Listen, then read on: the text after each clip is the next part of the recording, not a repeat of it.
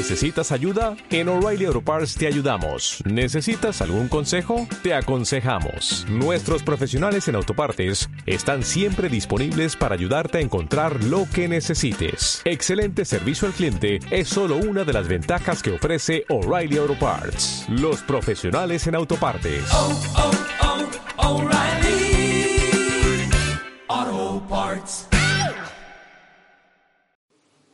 Por la señal de la Santa Cruz de nuestros enemigos, líbranos Señor Dios nuestro. En el nombre del Padre y del Hijo y del Espíritu Santo. Señor mío y Dios mío, creo firmemente que estás aquí, que me ves, que me oyes. Te adoro con profunda reverencia. Te pido perdón de mis pecados y gracia para hacer con fruto este rato de oración. Madre mía Inmaculada, San José, mi Padre y Señor, Ángel de mi guarda, interceded por mí. El comienzo del Evangelio de la misa de hoy es esta frase. Después de que Jesús hubo saciado a cinco mil hombres, sus discípulos lo vieron caminando sobre el mar. Al día siguiente, etc. Y ya cuenta pues varias cosas.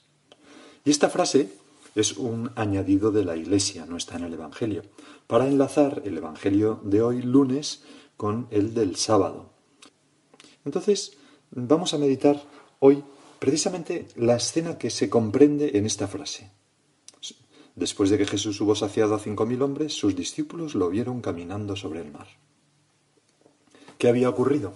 Pues que después de la multiplicación de los panes y de los peces, la gente, al ver el signo que Jesús había hecho, quiere llevárselo para proclamarlo rey. Así dice el Evangelio de San Juan. Pero Jesús, que siempre mmm, tan celoso de, la normalidad, de, no, ser aclamado como rey antes de tiempo, Jesús se retira, dice San Juan, a la montaña él solo. Al oscurecer, los discípulos de Jesús bajaron al mar, embarcaron y empezaron la travesía hacia Cafarnaún. Era ya noche cerrada, y todavía Jesús no los había alcanzado. Soplaba un viento fuerte y el lago se iba encrespando. Lo primero, Señor, es que nos encanta verte así, de noche, en lo alto del monte, orando a tu Padre, pidiendo por nosotros y sonriendo mientras nos ves con tus ojos de águila, mm, cómo estamos en medio de este mundo, en, ese lago de, de, los avatares de, las cosas de aquí abajo, eh, con vientos en contra, combatidos por el oleaje, y nos ves pasar momentos de fatiga. Recuerdo, eh, igual a ti te ha pasado algo similar, pero hace ya bastantes años que no, nos estábamos allí en Cartagena y, y, a la altura de Cabo Palos nos tiraron desde lo alto de un helicóptero pues varios buceadores con una IBS, una, una especie de, balsa que se hincha, ¿no? Y luego teníamos que ir remando pues hasta Cartagena, tal, que está pues bastante lejos. El plan era ir toda la noche. Pero empezamos a remar, nos pasamos como cuatro, cinco, seis horas remando y no avanzamos nada. Absolutamente nada. Es más, retrocedíamos poco a poco porque el viento y la corriente eran muy fuertes en contra. Y de vez en cuando nos cansábamos y decíamos, bueno, ¿para qué, ¿para qué remar? No tiene sentido. Pero entonces retrocedías muchísimo. Con lo cual era desesperante porque en cuanto te parabas y dejabas de remar, pues eras arrastrado por la corriente. Pues nosotros, Señor, a veces nos vemos así, a contracorriente.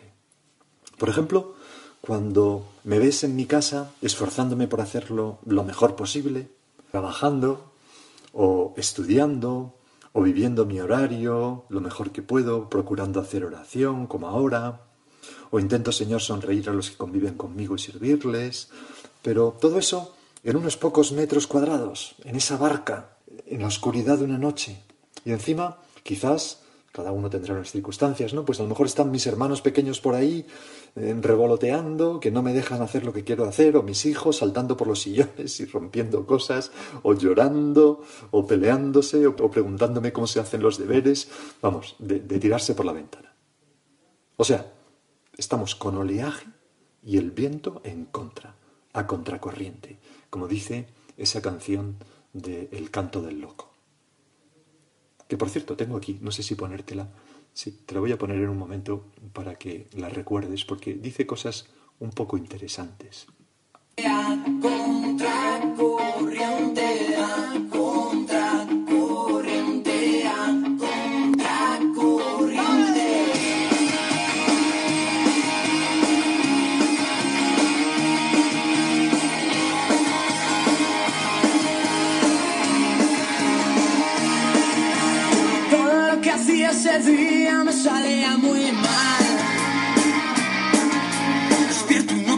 Y la sonrisa me dice que va.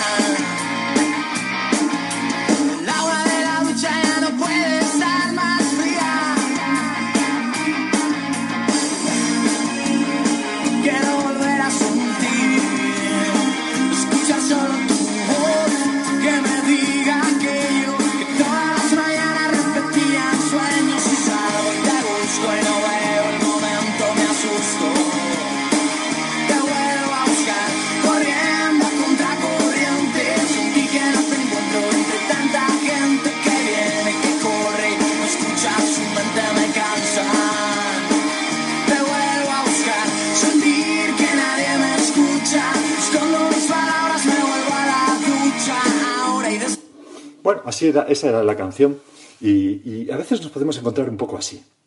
Nos puede parecer ser difícil, es difícil vivir como cristiano con tanto viento en contra. Incluso nos podemos plantear el sentido de continuar remando con tanto esfuerzo y si no sería mejor abandonarnos y dejarnos ir por la corriente. Pero mira, sin embargo, Jesús vela. Y si ponemos de nuestra parte, Él nos ve. Acude en nuestra ayuda cuando lo cree oportuno. Porque San Juan sigue diciendo, habían remado unos 25 o 30 estadios, cada estadio pues es 180, 190 metros, o sea, unos 4, 5 o 6 kilómetros, cuando vieron a Jesús que se acercaba a la barca, caminando sobre el mar, y se asustaron. Mateo añade que pensaron que era un fantasma. Un fantasma es algo que no es real. Algo, Señor, que, que no existe más que en nuestra imaginación o en la fantasía. Son como un espejismo, como un engaño, ¿no? Me acuerdo que Le Luthiers, ese grupo que ha muerto ahora, el narrador que lo hacía, eran tan graciosos, quizás los has escuchado, ¿no? Pues había uno de esos monólogos que hacían, ¿no? uno de esos, sí, de esos shows que, que él decía, a los niños no hay que hablarle de brujas, monstruos, temibles personajes imaginarios. Señora, por favor, ¿qué hace? Llegado el caso, háblele de una araña, un lobo, una buena víbora, ¿no? Cosas reales y no ficticias, ¿no? Bueno, pues a veces nosotros, un fantasma, ¿no? ¿Qué fantasmas de coche cuartos? ¿Qué pasa? Y de hecho el Señor les dice, ánimo, soy yo, no temáis. Son unas palabras, Señor, que nos llenan de consuelo y de esperanza, ¿no? Nos recuerdan aquellas otras que repetía San Juan Pablo II, no tengáis miedo, abrid las puertas a Cristo, espalancate es la palabra que empleaba en italiano para abrir, ¿no? Que es como abrir de una patada, plas, espalancate las puertas a Cristo. San Juan concluye diciendo que querían recogerlo a bordo, pero la barca tocó tierra enseguida en el sitio donde iban. Hasta aquí, Juan. Marcos, de quien ya conocemos su gusto por los detalles, dice, sin embargo, que entró en la barca con ellos y amainó el viento. Ellos estaban en el colmo del estupor, pues no habían comprendido lo de los panes porque tenían la mente embotada. Y San Mateo nos dice algo parecido, pero añade una cosa muy interesante, y es que Pedro, al escucharte decir, Señor, que eras tú, se llenó de fe y audacia y gritó, Señor, si eres tú, manda que yo vaya a ti sobre las aguas. Y tú le dijiste, ven. Y me lo dices ahora a mí, ven, ven a mí. Fíate de mí, da el salto, ponte en marcha y supera tus miedos, ese oleaje de la falta de ganas, de las cosas que te atraen, pero, pero que no sabes si serás capaz. Imaginaros este instante supremo, ¿no? San Pedro, que era un, un, un hombre realista y además pescador, que sabía que no se puede andar sobre el mar. Ante la mirada atónita de los demás, se sienta en la borda, pone sus pies sobre el mar y comienza a caminar sobre las aguas, algo imposible, hacia Jesús. Lo está logrando, exclamarían los discípulos. Y el corazón de Pedro estaría henchido de alegría, pensando que esta vida junto a Jesús era una pasada, que merecía la pena, que con Él se podía todo, que ya nunca dudaría de, de nada en esta vida ni se preocuparía de nada, porque si tenía Jesús, ¿qué podía con Él? Como nos ocurre, Señor, a nosotros cuando nos fiamos de Dios cuando somos generosos y nos ponemos en tus manos. Por eso, una primera enseñanza de este Evangelio es, atrévete, no seas cobarde, ven, dice Jesús, atrévete a cosas grandes, confiando en mí, no seas, no te quedes en cositingas. Me acuerdo hace muchos años que estaba en el Colegio Mayor Albaecín, en Granada, y estaba predicando una meditación a los residentes. Y había un chico de allí, un tío estupendo, de Úbeda, gran amigo, de, de, primero o segundo curso de carrera, pero que hablaba pues eh, eh, así mucho con, la, eh, pues con ese acento de allí, sencillamente, ¿no? Con la Z, etc. Y entonces, en un momento dado, yo cité un punto de camino y él, en alto, en uno de los primeros bancos, interrumpió la meditación para decirme, don José, el 7, es, es, ese no, el 7, el 7 es el bueno. Y entonces, pues nada, yo cogí el 7 y lo leí, que decía, curiosamente, ¿no? No vueles como un ave de corral cuando puedes subir como las águilas. Pero seguimos leyendo lo que decía el Evangelio. Pero al ver Pedro que el viento era muy fuerte, se atimorizó y al empezar a hundirse se puso a gritar, Señor, sálvame. Pedro se fija en el viento, en las dificultades, y deja de mirarte a ti, Señor. Es decir, se da cuenta de que lo que estaba haciendo era una locura. Y en vez de sonreír y mirarte lleno de fe, mm, se empieza a preocupar e inmediatamente a hundirse. En cuanto algo le pega bocados a nuestra fe, dentelladas a nuestra fe, lo primero que pasa es que nos hundimos. Nos hundimos en medio de este mundo. Por eso, Señor, aumentanos la fe. Un grito de angustia debió oírse en la barca. Dios mío, se hunde. Muchas veces los, pescadores no, no, saben nadar, sobre todo antiguamente, ¿no? Señor, a veces nosotros nos hemos sentido así, llenos de amor y confianza en ti, capaces de andar sobre el mar del mundo, con los ojos fijos en ti, lleno de esperanza y de alegría, sin hundirnos, todo nos parecía fácil, se estaba fenomenal y nos parecía que esto iba a durar para siempre, pero entonces viene algo que nos hace tambalearnos, nos asustamos, se nos debilita un poco la fe, la fuerza de ese viento a contracorriente nos golpea el rostro, nos tiemblan las rodillas y nos empezamos a hundir. Lo que parecía tan bonito entonces, ahora nos parece una locura. Pues, si eso te pasa, rechaza ese pensamiento. Recházalo. No es verdad. Lo real es lo que vemos cuando estamos iluminados con la fe, con esa fe que hace milagros. Lo otro es como quien se tira de un tobogán y va ¡guau! pasándolo en grande, ¿no? Disfrutando un tobogán de esos de agua gigantes. ¿Cuál es el peligro? Tener miedo y agarrarse, porque si te agarras, entonces te golpea el que viene arriba y te tira por un lado y te caes. Lo que hay que hacer es dejarse llevar por esa fe. O al menos, si notas que, que, que, algo te hace temblar, gritar al Señor, Señor, sálvame, que me hundo. Como Pedro, porque entonces fíjate lo que pasó. Al instante, Jesús alargó la mano, los sujetó y le dijo, Hombre de poca fe, ¿por qué has dudado? Y cuando subieron a la barca se calmó el viento. Con Jesús en la barca de nuestra vida, con su cercanía, Qué fácil es todo. No digo que no sea esforzado y costoso tener siempre al Señor con nosotros. A veces esto exige pues la fidelidad a un pequeño plan de, de, un pequeño horario donde metemos normas de piedad para estar pendiente del Señor. Pues aquí escucho, hago la oración, aquí voy a rezar esto, para intentar. No, no digo que no sea fácil, ¿no? Pero cuando metemos al Señor dentro de nuestra vida, todo lo demás se hace facilísimo. Como decían una vez el beato Álvaro del Portillo, ¿no? Con, con Jesús dentro de nosotros, con la ayuda de Jesús, con la fe, lo mm, difícil se hace facilísimo y lo imposible posible.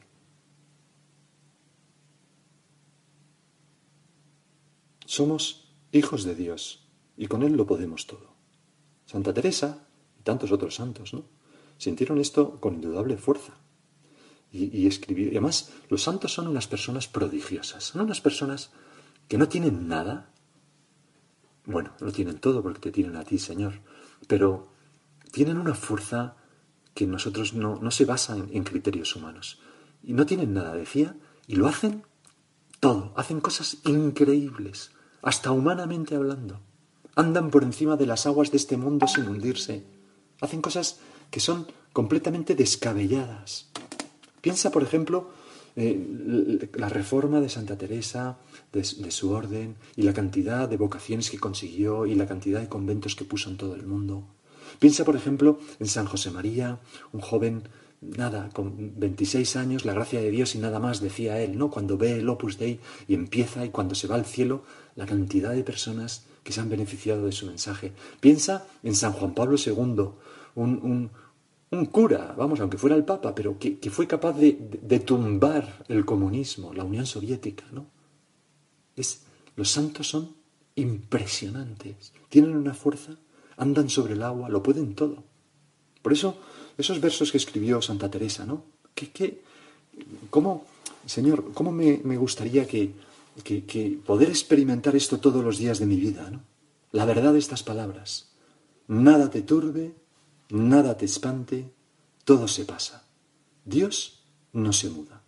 La paciencia todo lo alcanza. Quien a Dios tiene, nada le falta, solo Dios basta. Con Dios hasta caminaremos por encima de las aguas y no nos hundiremos. No solamente nosotros, sino toda la iglesia, que vamos en esta barca. ¿no? Eh, la iglesia, decía en una ocasión San Agustín, camina su jornada entre las persecuciones del mundo y las consolaciones de Dios, entre esos ataques del oleaje y Jesús que nos da la mano y nos tira para arriba. Vamos a acudir a nuestra madre. Ella sí que se fió de Dios durante toda su vida y nosotros nos fiamos de ella ahora.